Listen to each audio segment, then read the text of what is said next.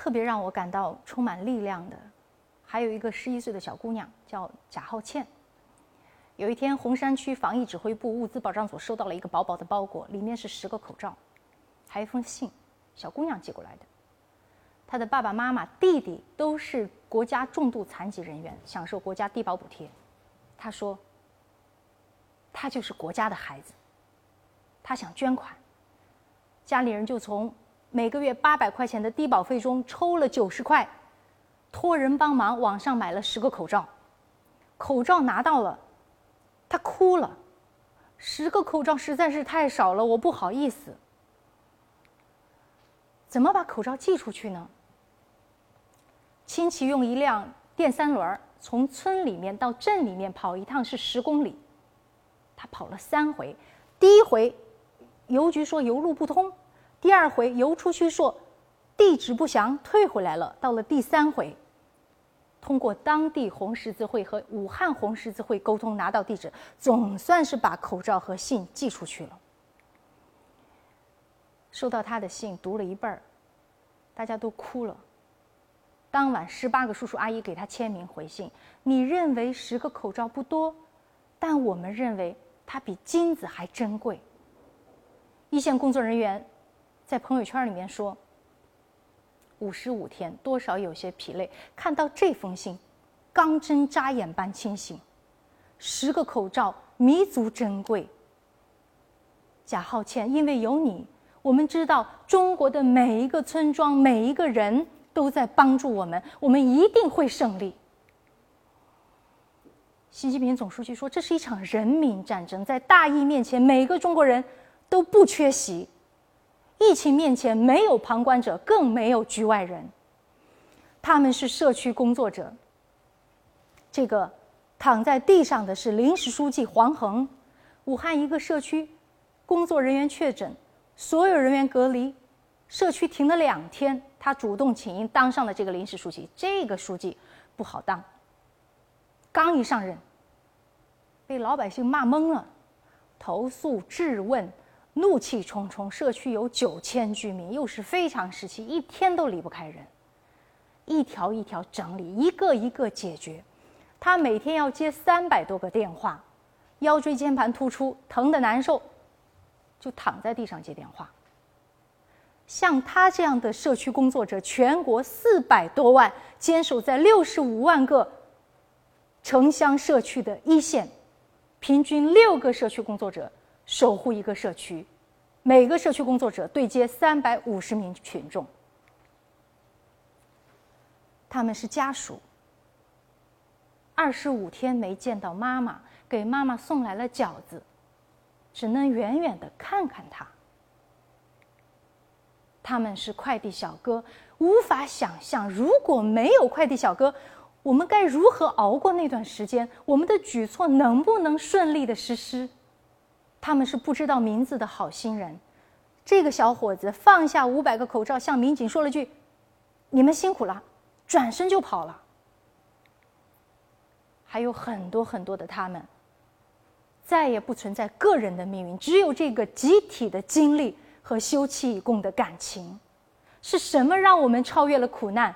医患之间关怀感恩，夫妻之间相濡以沫，人和人之间。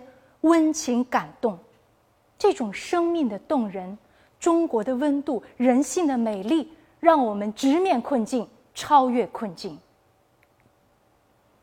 仁者爱人，正是人的局限，发现人的价值，尊重人的价值，将人的价值发扬光大。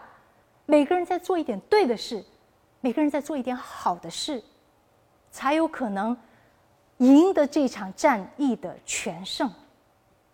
苦难本身没有意义，但是用这种昂扬的、乐观的、温暖的人性之美去超越苦难，让我们心怀敬畏。我们都记得，湖北有一天新增了一万多病例，为什么会这么多？数字很吓人，好事还是坏事？这个背后有一个人很重要。中南医院放射科张孝春医生，新冠肺炎需要通过核酸检测阳性确诊后才能入院，但是有大量的 CT 影像肺部出现损害，核酸检测阴性不符合收治标准，就只能居家隔离。张小春的父母就是这种情况，老人在家隔离，不停的进进出出，口罩也不好好戴，没法隔离。张小春想让父母住院，床位太紧张。身为医生的他一样求医无门。很受刺激的是一次电话回访，患者劈头盖脸给他骂了一顿：“我都这样了，还住不了院，要你们这些医院医生干什么？有什么用？”张孝春坚定了自己的判断：核酸检测存在漏洞，比例很大。最紧迫的是防止成百上千上万的人病情加重，而且人传人。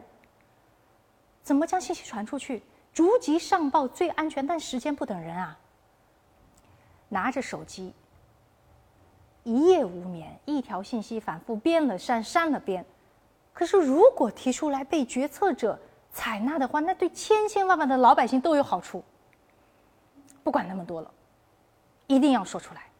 二月三号，他发了一条朋友圈：“别再迷信核酸检测了，强烈推荐 CT 影像作为诊断的主要依据。”还提了建议，征用酒店、宾馆、学生宿舍。强制隔离治疗，不到十分钟，很多人电话、微信担心的、关心的，也有力挺他的。医院的王行环院长说：“你是我的教授，我相信你的判断，万一错了，责任我背。”他发的那条信息被截屏，被全网疯狂的转发。接下来会发生什么？他不知道。两天以后。国家卫健委出台第五版的诊疗方案，将 CT 影像纳入诊疗范围。之后，武汉征用了学校、酒店作为临时的收治点。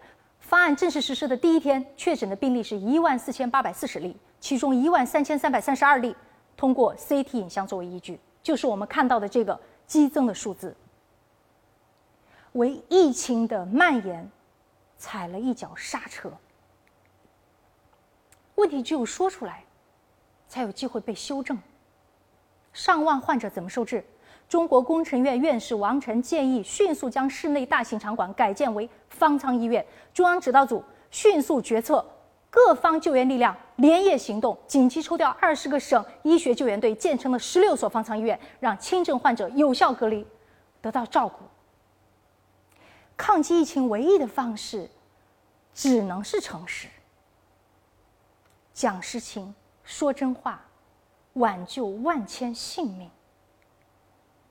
那为什么不敢说真话？一旦说真话变成了冒险，人们就会小心谨慎。跟个体有关，跟环境有关，跟人际关系掩盖的不作为有关，跟人性的复杂，甚至人性的幽暗有关。你比如说，枪打出头鸟，木秀于林，风必摧之。张孝春的甘冒风险是一种虽千万人吾往矣的勇气。为什么不敢讲真话？讲真话和听真话是辩证统一的。鱼圆水圆，鱼方水方。习近平总书记曾经引用过裴矩宁于隋而争于唐的故事。初唐名臣裴矩在隋朝做官的时候阿谀奉承、溜须拍马，到了唐朝突然就变了。变成了敢于当面跟唐太宗争论的征程。总书记用这个故事告诫全党同志：人们只有在那些愿意听真话、能够听真话的人面前，才敢讲真话、愿讲真话、乐讲真话。我们的领导干部要欢迎和鼓励别人讲真话。讲真话是一种勇气，也需要智慧；听真话是一种态度。也需要胸怀。习近平总书记说：“讲真话是一个领导干部真理在身、正义在手、有公心、有正气的重要体现。”而讲真话最本质的是对职责和良知的坚守。唯一支撑张孝春的就是职责和良知对老百姓有好处，而坚守为民负责、为民服务的责任观。就是对马克思主义最深刻的诠释。因为有了张孝春医生一样足够敢言的人，有了王新华院长一样足够有担当的领导，有了王成院士一样足够科学的谏言，相关部门足够查实情、听真话的态度，有了国家动员足够的力量，开设足够多的床位，有了足够多奉献的医护人员，足够强力的社区防护，足够多藏在身边闪闪发光的普通人，疫情才真正的迎来了拐点。每一步都是一个系统性的工程，需要各个方面、各个层级的责任担当。三月三十一号，有一支奋战了六十七天的队伍回到了上海。这个不是简单的回来，这是一种承诺的兑现，一种愿望的实现。就在除夕夜，这支队伍出发的时候，他们的领队郑军华，这个心里沉甸甸的。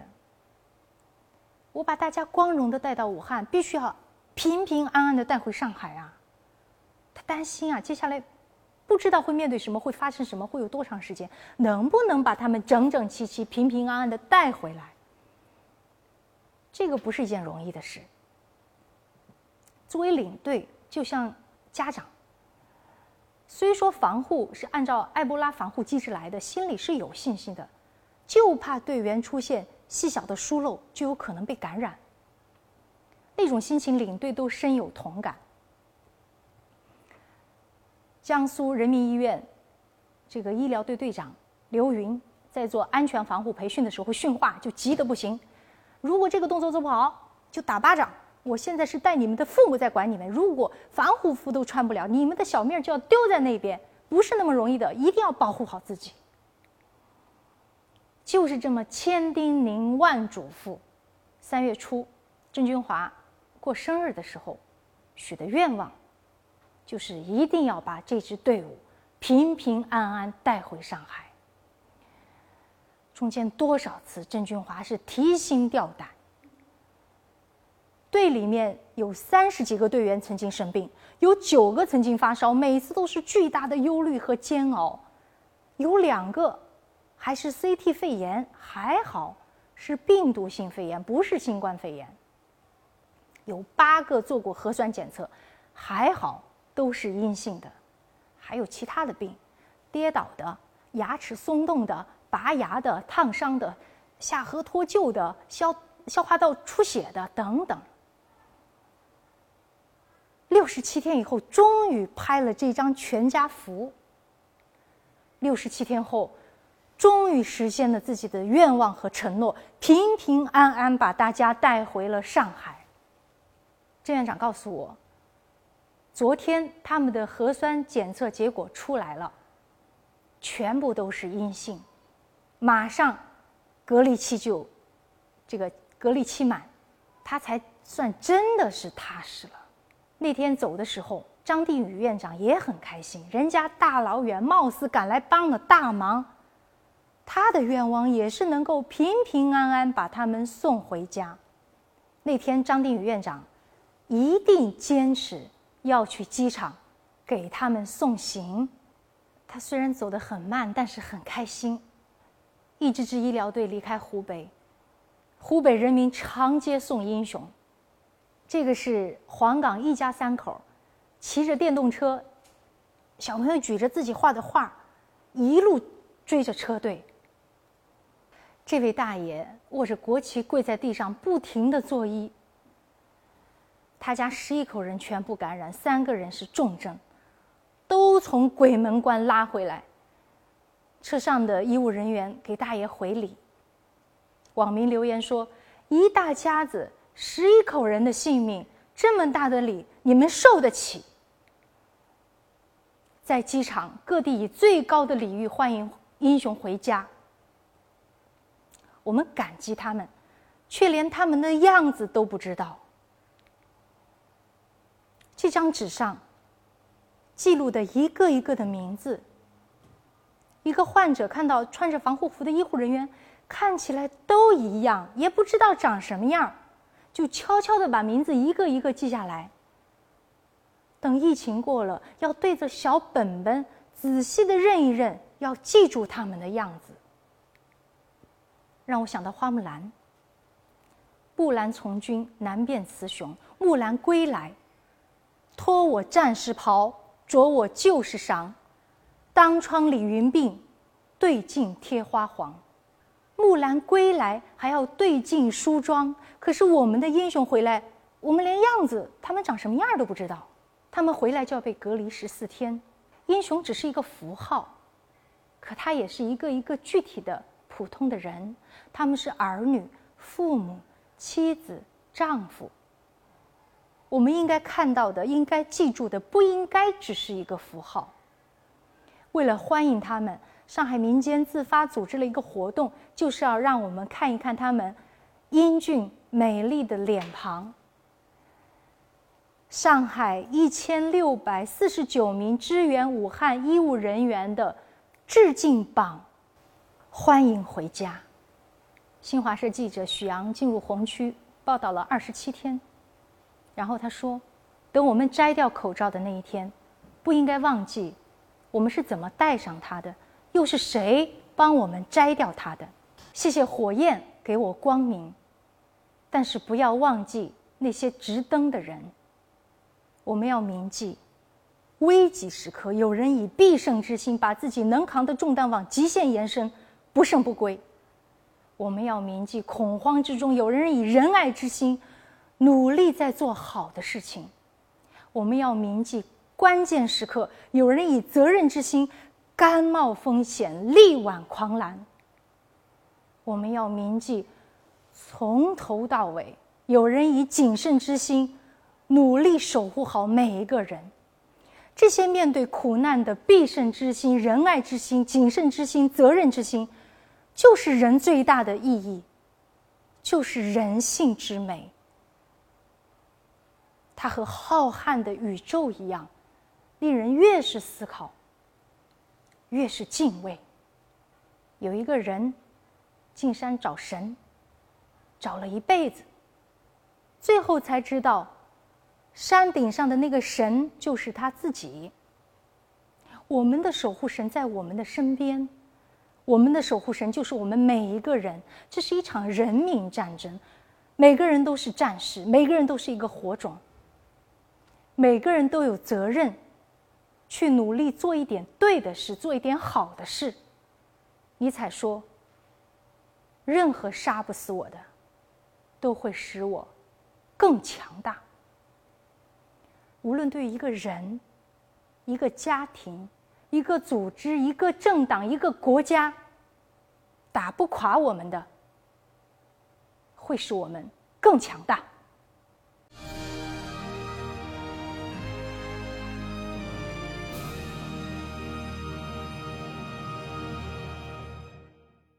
二零二零年四月八日，武汉重启，但是疫情尚未结束，武汉解封。